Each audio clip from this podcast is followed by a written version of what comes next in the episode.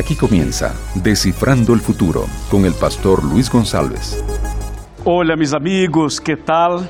Sean todos muy bienvenidos al programa Descifrando el Futuro. En el programa de hoy vamos a tratar de un tema polémico y de un tema importante y necesario. Algunas preguntitas para reflexionar nomás.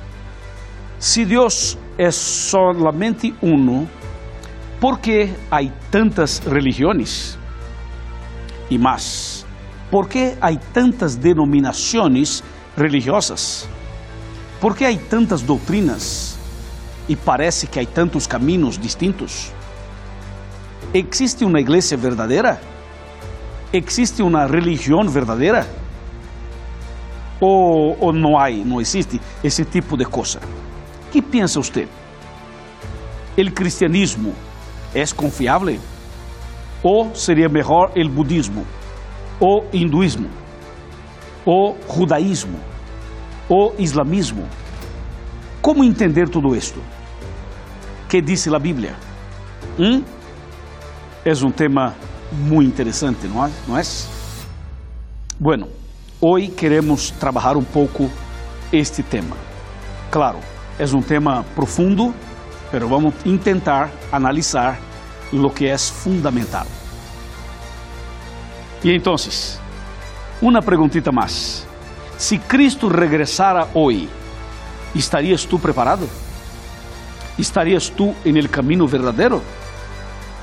Piense un poco. Entonces yo tengo una, una pregunta. ¿Existe un camino verdadero? Si hay un solo Dios, ¿por qué hay tantas religiones? Este es el tema de hoy. Prepara tu corazón.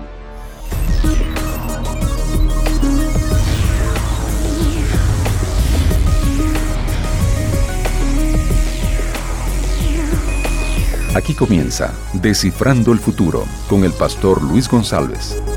Estamos em uma nova série, uma nova temporada, com o título El Mistério de la com base em este livro, esta obra, preparada por el pastor Mark Finley, um pastor norte-americano, um servo de Deus, que escreveu este contenido. E, claro, preparado, organizado por ASIS. ASIS é nossa casa editora sudamericana. Assim que este material está disponível para ti através deste link que aparece em sua pantalla ou este sítio. Você pode fazer clique aí e seguramente vai conhecer um pouco mais sobre este livro e poderás adquirir um para ti. Ou então pode fazer contato com a TV Novo Tempo ou com uma igreja adventista mais cerca e seguramente um missioneiro te hará uma visita para levar este livro para ti, los colportores. ¿Está bem?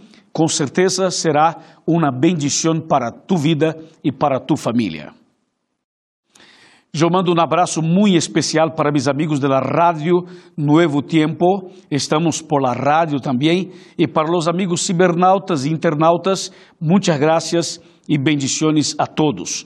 Um saludo muito especial para meus amigos de Equador, também para meus amigos de Chile, também para meus amigos de Peru, para meus amigos de Bolívia, para meus amigos de Argentina, para meus amigos de Uruguai e para meus amigos de Paraguai e também para meus amigos de Brasil.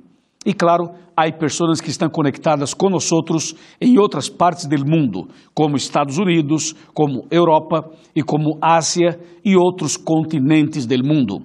Muitas graças, um abraço e bendições. Hoy vamos a tratar del capítulo, el capítulo de número 17. Este capítulo eh, tenemos varias citas interessantes. Uma cita está na página 276, que diz: Em visão profética, Juan testificou del triunfo de los seguidores de Cristo. Amém. Outra cita está na página 279, que diz: dos enfoques de la fe siempre han existido y lo seguirán haciendo uno ao lado de otro hasta el final de los tiempos. Otra cita muy, muy especial. Tenemos outras citas aqui. Em la página 280 dice, la primera marca identificadora del pueblo de Dios de los últimos días es que obedecen los mandamientos de Dios. Interessante, não? Mira, la primera marca que identifica o identificativa del pueblo de Dios es la obediencia a los mandamientos del Señor. Amém. Outra cita está en la página 283, que dice, el testimonio, el testimonio por el que Jesús identifica, voy a repetir, porque la frase está un poquito, un poquito más profunda, ¿viste? El testimonio por el que Jesús identifica a su pueblo de los últimos días se refiere al don de profecía, al don profético. Increíble. Todo esto hace parte del tema de hoy. Hay otras citas por aquí, ¿no? Quizás una o dos más. En la página 287 dice, los movimientos religiosos del mundo están muy confundidos, pero Dios nos llama a formar parte de su pueblo remanente. Amén. Yo acepto, seguro que yo acepto. Aquí en la página 288 dice, Cristo apela a su pueblo, a su pueblo fiel de todas las confesiones y a, las, a los que no siguen una religión, a seguirlo de manera plena y total. Amém? Outra cita está aqui na página 291, que diz: Deus te está chamando, invitando-te a uma vida de comunhão com Ele através de Sua palavra. Que lindo, que maravilha. São citas que ajudam-nos a ter uma ideia do contenido do tema de hoje.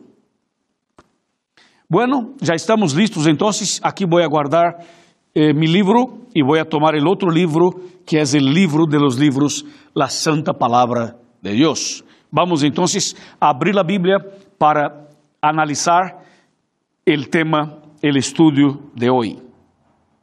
Bueno, hay una confusión que tenemos que explicar y tenemos que esclarecer. Por ejemplo, ¿qué significa religión? e que significa denominação. Isto é uma, são palavras diferentes e significam coisas diferentes. Lo que pasa es que há uma confusão por aí. Quando digo por que há tantas religiões, não se pode confundir como por que há tantas denominações. Então te vou explicar com calma para que tenhamos uma ideia. Religião são poucas, não há tantas. Te vou mostrar. Cristianismo es una religión. Islamismo es otra religión. Budismo es otra religión. Judaísmo es otra. Hinduismo es otra. Espiritismo es otra. ¿Me explico? Entonces, cuando, cuando decimos religión, estamos diciendo ese tipo de situación. Por ejemplo, yo soy de la religión cristiana. Yo soy cristiano. Tú eres cristiano.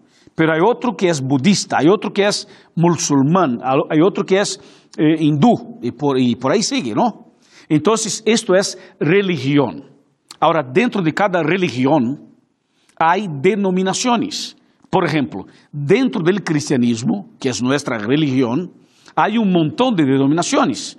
Hay denominaciones como católica, bautista, presbiteriana, asamblea, metodista, adventista, ¿viste? Hay, hay varias denominaciones dentro del cristianismo y dentro de otras religiones hay también denominaciones dentro de cada una.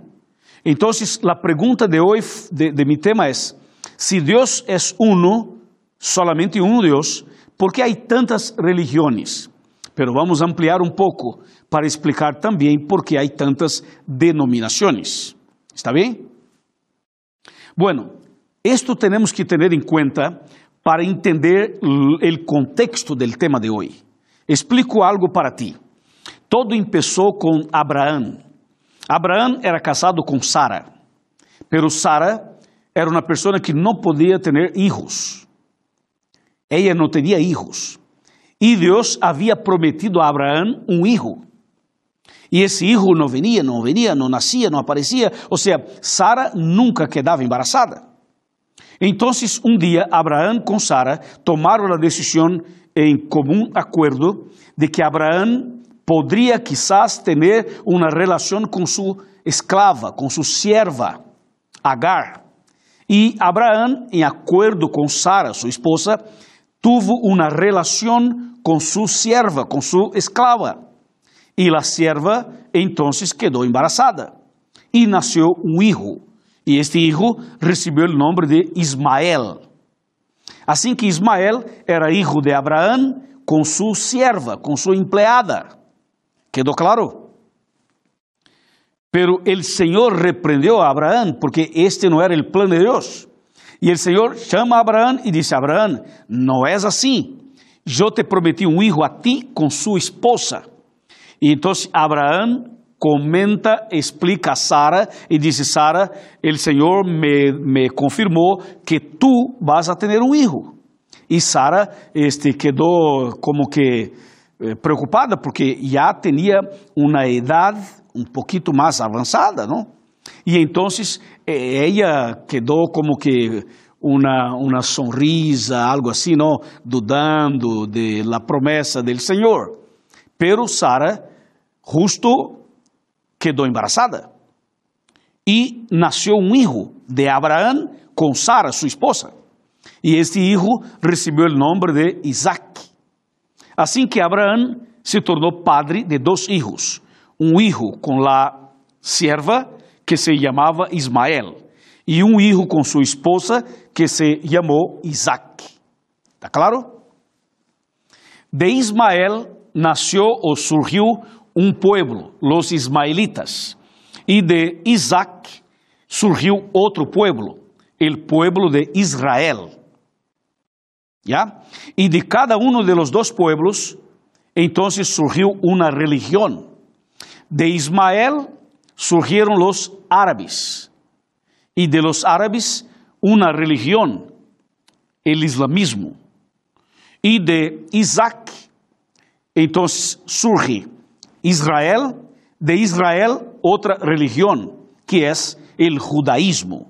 Entonces, el judaísmo y el islamismo los dos, las dos religiones surgieron a partir de los dos hijos de Abraham.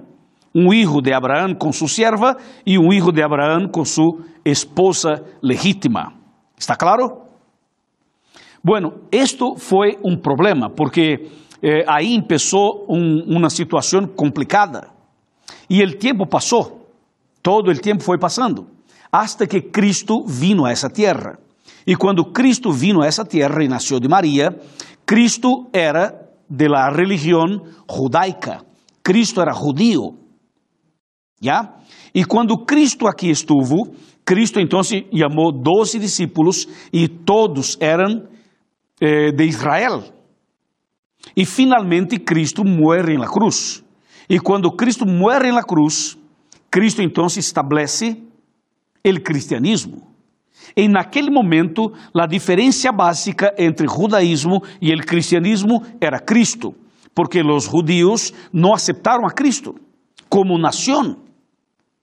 Individualmente, sim, muitos, pero como nação, não. E a profecia de Daniel capítulo 9 se cumpriu. E a profecia de Daniel 8 também se cumpriu. Então, quando Cristo morre na cruz, Cristo então estabelece el cristianismo. El cristianismo era una secuencia del judaísmo, solo que hoy hay muchas diferencias. Entonces Cristo implementa el cristianismo en el año 31, cuando muere en la cruz. ¿Está claro? Entonces, ahora abrimos a Bíblia para analisar este aspecto, esse detalhe. Mira lo que dice el texto. Vamos para Apocalipse capítulo 12. Apocalipse capítulo 12, versículo número 1, diz assim: Uma grande señal apareció en el cielo una mujer vestida del sol, con la luna bajo sus pies, y sobre su cabeza una corona con doce o de doce estrellas. Bueno, aquí tengo una, una palabra, un texto bíblico apocalíptico, que es una descripción de la iglesia de Dios. Solo que aquí encontramos una mujer, y mujer en Apocalipsis significa iglesia. Y esta mujer estaba vestida del sol y tenía la luna bajo sus pies. La luna representa a Cristo en el Antiguo Testamento, mientras que el sol representa a Cristo en el Nuevo Testamento. Y la mujer es la iglesia verdadera. En este caso tenemos una iglesia que empezó en el Antiguo Testamento, pero sigue en el Nuevo Testamento. O sea, aquí tenemos una mujer que representa la iglesia verdadera desde el Antiguo Testamento hasta el Nuevo. Por eso dice que la mujer tenía la luna bajo sus pies. O sea, la base, la estructura de la iglesia empezó en el Antiguo Testamento, desde Abraham. Y siguió ¿no? por todo el Antiguo Testamento hasta Cristo. Entonces, la luna representa Cristo en el Antiguo Testamento y el sol representa Cristo en el Nuevo Testamento. Y la corona en la cabeza de la mujer representa victoria, mostrando que la iglesia de Cristo, que su pueblo, que su movimiento religioso sería victorioso. Por eso la corona en la cabeza. Y las doce estrellas representan, en primer lugar, las doce tribus de Israel. Y en segundo lugar, representa los doce discípulos de Cristo. Entonces, esta mujer de Apocalipsis 12 es una representación de la iglesia verdadera, del pueblo verdadero. O sea, Cristo está revelando a nosotros ese misterio de la profecía, que la iglesia verdadera empezó en el Antiguo Testamento, por eso la luna bajo sus pies. Y después fue alumbrada com a presença de Cristo en el Nuevo Testamento. Quedou claro para ti, não? Muito claro. Agora, lo que pasa es que hay muchas personas que toman la Biblia o los escritos sagrados, ¿sabe para qué? Para intentar interpretar a su propia manera. Assim que quando uma pessoa empieza a estudar a Bíblia e não entende o versículo, não entende o capítulo, não entende a profecia, sabe o que muitos fazem? Interpretam a sua maneira. E esta interpretação particular pode ser um problema, porque muitas vezes as pessoas usam o texto fora do contexto. E por este motivo, muitas pessoas estão criando novas denominações e também por entender e interpretar de maneira equivocada os princípios de Deus, por este motivo, por rebeldia, por orgulho, por envidia e por tantas outras situações, as pessoas en el empezaram a criar, estabelecer novas religiões e dentro do cristianismo muitas outras denominações apareceram. ¿Por quê? Porque há pessoas que não aceitam e não estudam e não entendem exatamente o que diz a Bíblia.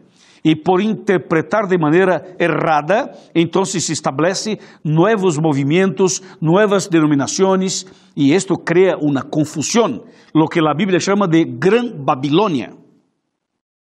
¿Está claro? Então, amigos, temos que entender que a Bíblia deve ser analisada, estudada de uma maneira correta. Há um princípio, há uma ciência, há instruções de como estudar a Bíblia. O texto deve estar dentro do contexto.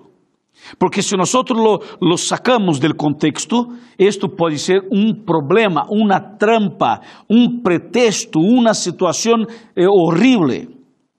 Por exemplo, esta mulher de Apocalipse capítulo 12 é um símbolo da igreja verdadeira. E como saber qual é a igreja verdadeira? É muito simples. Se tu dedicas um tempo para ler todo o capítulo e analisar o texto, cada texto, dentro de seu contexto, quedará claro para ti. Por exemplo, te vou mostrar as duas características da igreja verdadeira para que sepa, para que conozca, para que tome sua decisão, para que, para que entenda se tu estás em la igreja verdadeira ou la igreja falsa. Te vou mostrar ahorita. Apocalipse capítulo 12, versículo 17. Aqui está. Atenção.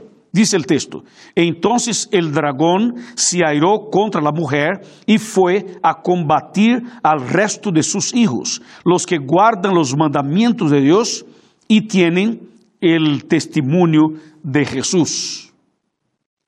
¿Viste? ¿Mm?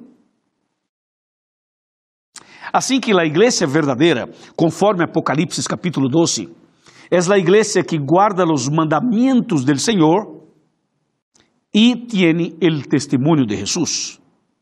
Entonces, este, este es un principio.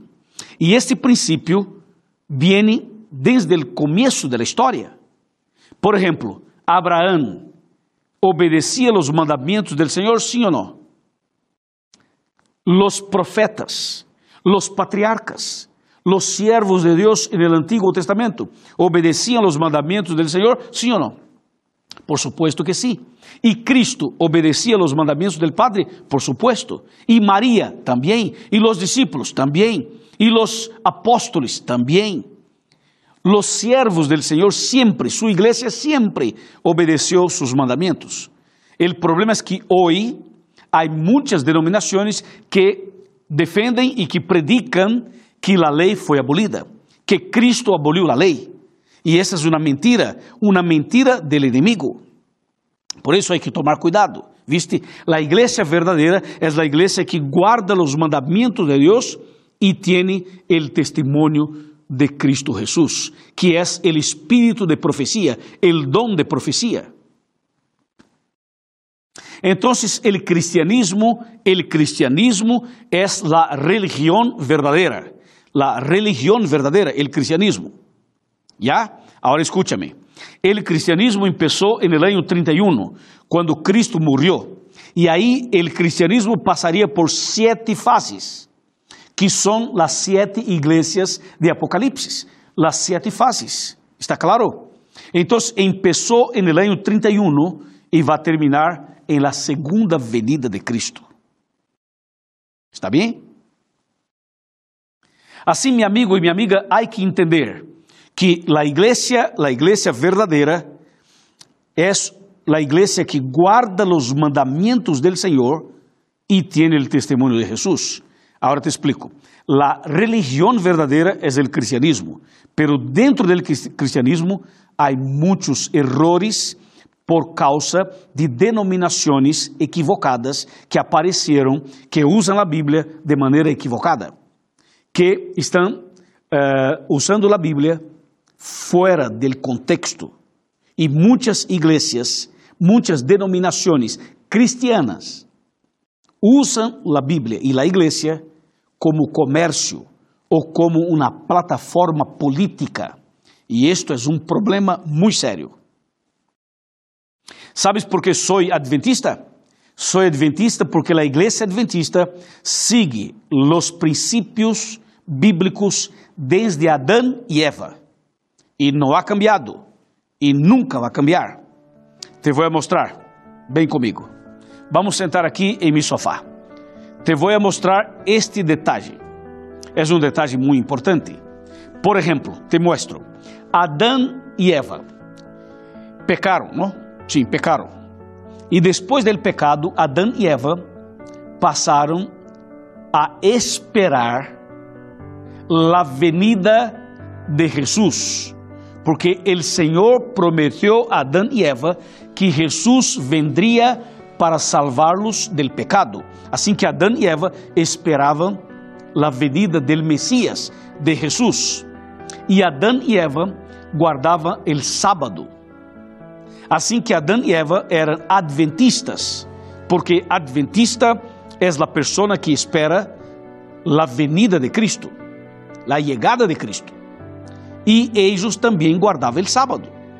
Assim que Adão e Eva eram adventistas del sétimo dia, porque esperavam a venida de Cristo e guardavam o sábado. E nós somos iguais, como Israel, como o pueblo de Deus em todos os tempos. Nós agora esperamos a segunda venida de Cristo e guardamos o sábado como Adão e Eva, como Abraão, como o povo de Israel, como Cristo, como Maria, como os doze discípulos, como os apóstolos.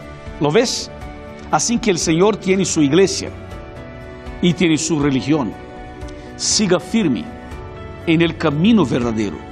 E se tu, todavia, não haces parte da igreja verdadeira, eu te invito a ser parte. Eu te invito para ser membro desta igreja, para buscar uma igreja adventista, para tomar uma decisão e para ser membro desta igreja.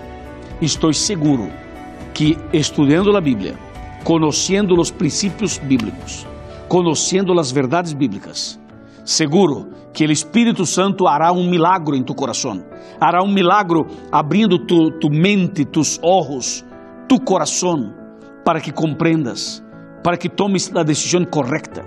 Eu tomei minha decisão. Fui bautizado, sou adventista.